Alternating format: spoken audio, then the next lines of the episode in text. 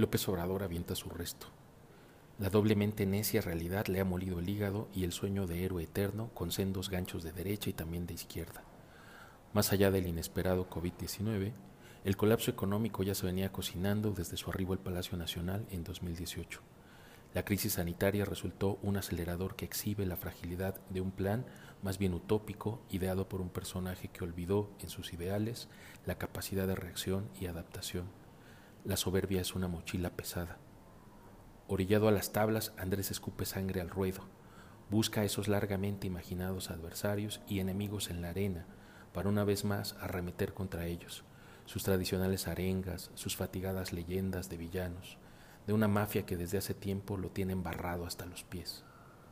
No puede entregar buenas cuentas, ni empleo, ni crecimiento, ni disminución de la delincuencia, ni atención de la salud, ni educación, ni rumbo aparte de los dineros que todos apoyamos a los adultos mayores, todas sus demás iniciativas y proyectos financiados con tu dinero son costales de piedras, carga para todos y nada de generación de valor.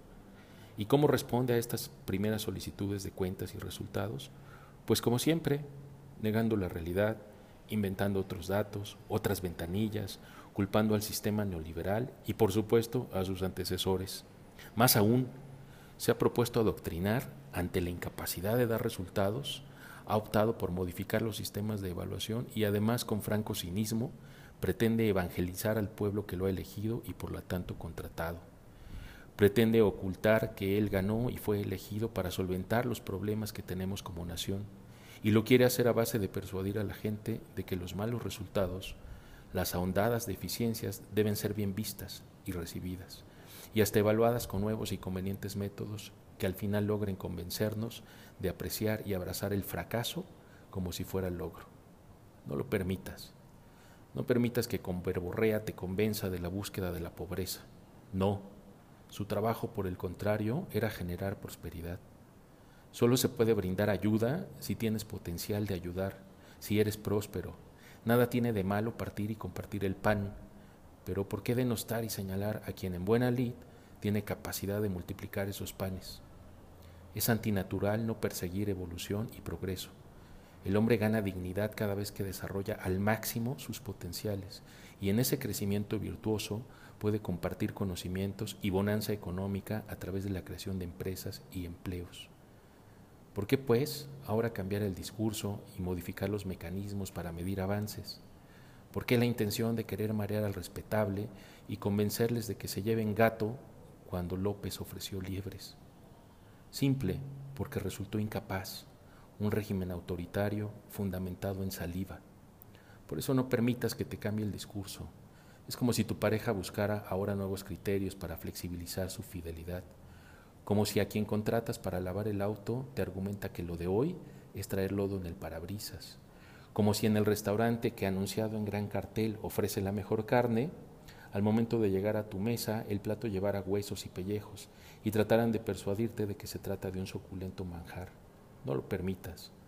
La doctrina allá en la religión o filosofía de tu preferencia. Al mequetrefe de palacio exígele resultados en los indicadores que se ofreció y comprometió.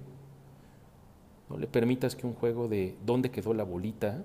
Te diga que tu búsqueda de progreso y crecimiento es equivocada, que solo necesitas un par de zapatos y atemperar tus antojos de comer o vestir o estudiar. No, no permitas nunca, no te permitas nunca pasar del grupo de los que creciendo ayudan al grupo de mareados que estiran la mano y rayan la boleta esperando que los vengan a ayudar. Han sido semanas de mucho contenido para estos reportes. Tengo varias notas listas para publicar y hasta me he permitido eliminar párrafos porque el comportamiento del inquilino de Palacio Nacional se ha vuelto tan redundante que no quiero caer en su trampa. Y aunque hay mucho que decir, en esta ocasión quiero tomar las palabras de Germán Dehesa en una conferencia que dictó en el Museo de Historia Mexicana el 7 de enero de 1986 en la ciudad de Monterrey. Tuve el gusto de encontrar el video y no puedo dejar de compartir esas palabras que después de más de tres décadas son para este tiempo, son contundentes y lo más importante para mí, son afirmación de que estoy en el lado correcto. Reconozco, pues, que hago mías esas palabras y las replico en mi propia voz, las transcribo y también les comparto la liga para aquellos que desean disfrutar en toda su extensión la profundidad y la hilarante sabiduría de Germán. 7 de enero de 1986 muere el escritor Juan Rulfo, Museo de Historia Mexicana.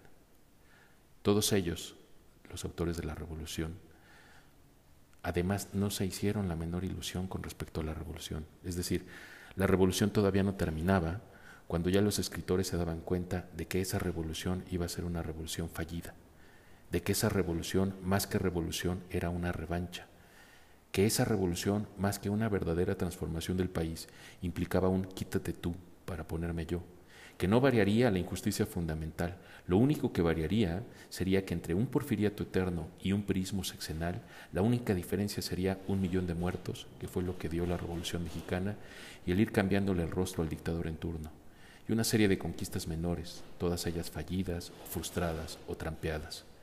Un ejido que de pronto, por una violenta decisión de Salinas, se convirtió en materia negociable.